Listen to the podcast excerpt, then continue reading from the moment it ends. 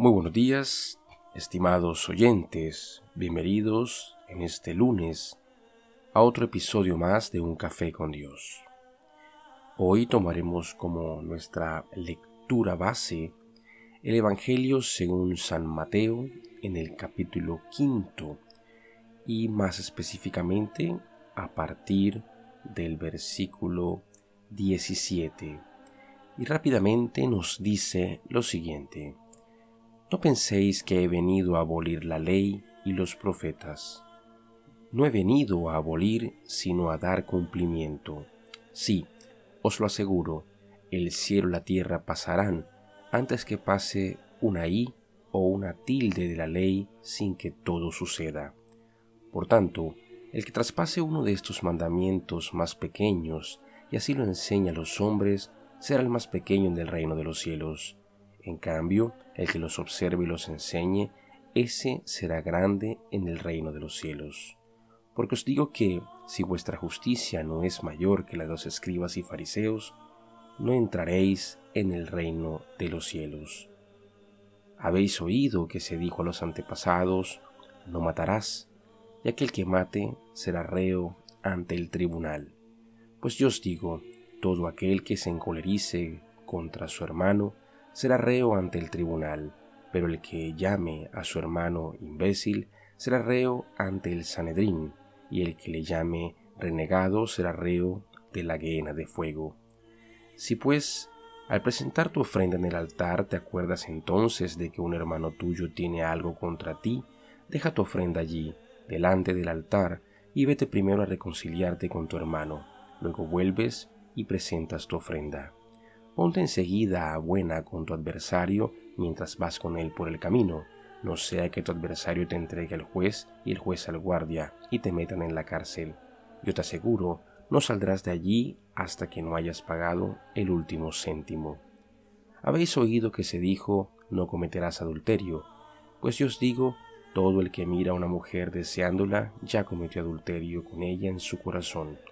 Si pues tu ojo derecho te es ocasión de pecado, sácatelo y arrójalo de ti, mas te conviene que se pierda uno de tus miembros, que todo tu cuerpo sea arrojado a la guena. Y si tu mano derecha te es ocasión de pecado, córtatela y arrójala de ti, mas te conviene que se pierda uno de tus miembros, que no que todo tu cuerpo vaya a la guena. También se dijo, el que repudia a su mujer, que le dé acta de divorcio, pues yo os digo, todo el que repudia a su mujer, excepto el caso de fornicación, la hace ser adúltera, y el que se case con una repudiada comete adulterio. Habéis oído también que se dijo a los antepasados, no perjurarás, sino que cumplirás al Señor tus juramentos. Pues yo digo que no juréis en modo alguno, ni por el cielo, porque es el trono de Dios, ni por la tierra, porque es el escabel de sus pies, ni por Jerusalén, porque es la ciudad del gran rey. Ni tampoco jures por tu cabeza, porque ni a uno solo de tus cabellos puedes hacerlo blanco o negro sea vuestro lenguaje sí, sí, no, no, que lo que pasa de aquí viene del maligno. Habéis oído que se dijo ojo por ojo y diente por diente, pues yo os digo, no resistáis al mal, antes bien, al que te abofetee en la mejilla derecha ofrécele también la otra. Al que quiera pleitear contigo para quitarte la túnica, déjale también del manto, y al que te obligue a dar una milla, vete con él dos. A quien te pida, da, y al que desee que le prestes algo, no le vuelvas la espalda.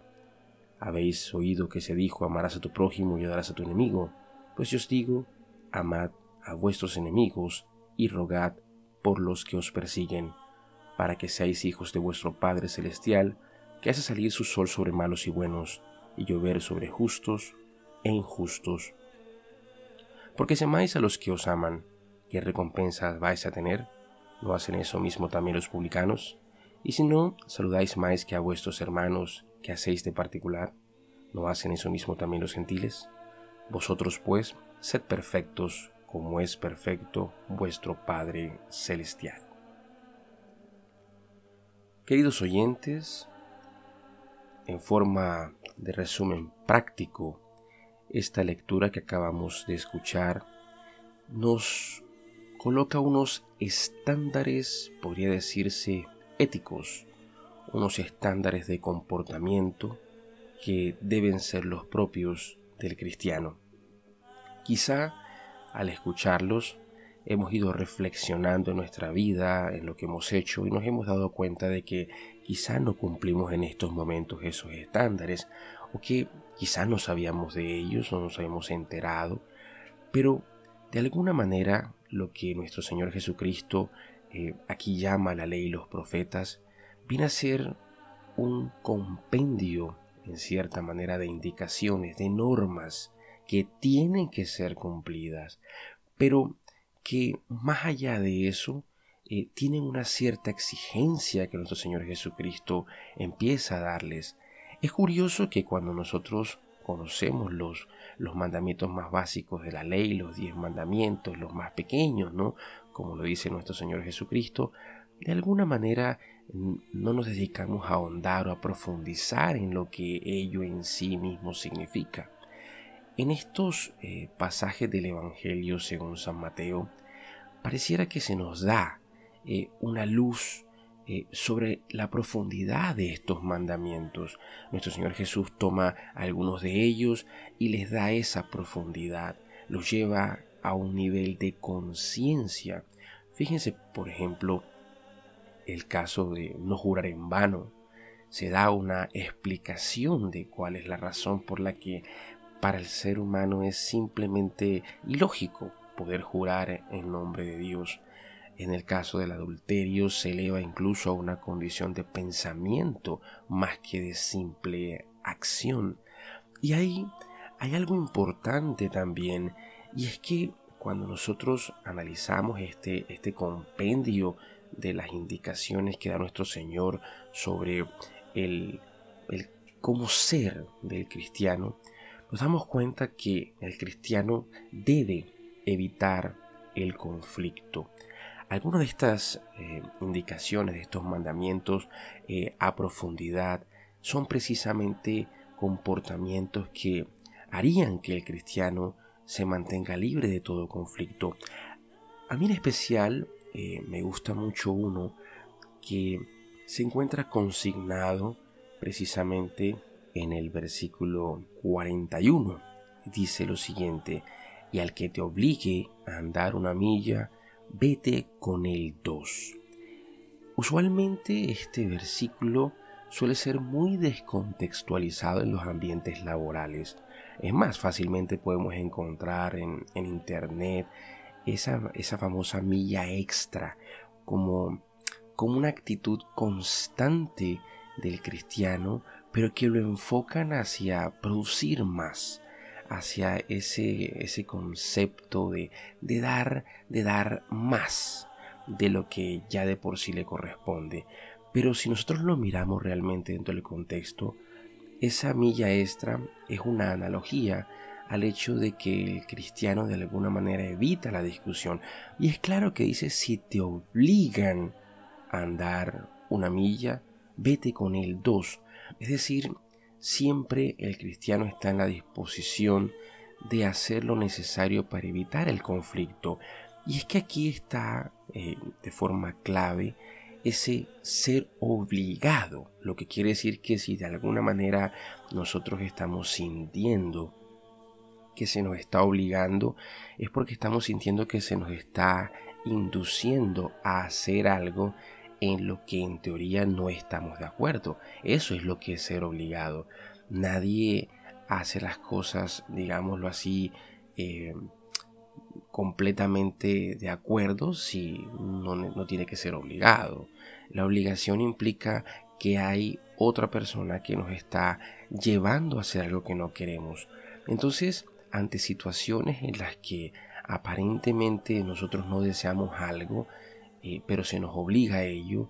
Entonces, este texto nos trata de decir, evite el conflicto, es decir, eh, dispóngase a hacer incluso más de aquello que aparentemente usted se siente obligado y de esta forma se evita ese conflicto. Pero no podemos tener tomar este texto, es decir, descontextualizarlo del resto de la lectura, y simplemente aplicarlo como un mecanismo eh, en el de, extorsión, ¿no?